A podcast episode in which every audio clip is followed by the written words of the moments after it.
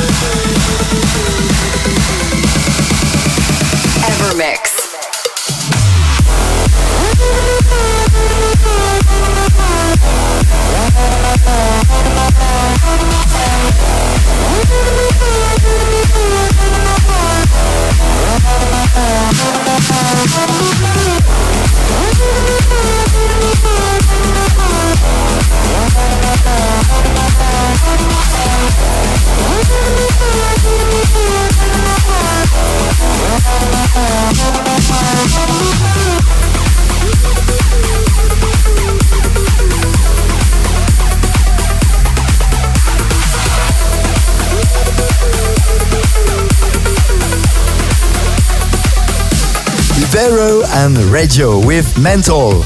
I'm Gil Everest and I would like to thank you very very much for following every week my Evermix show. To check all episodes but also all my news, go on my website gileverest.com. It's already the end but don't forget next week my new Deep Limited podcast. To conclude, let's get in trance with Radiant 6. This is another dimension. See you next week and take care. Now, one hour mix by Gil Everest.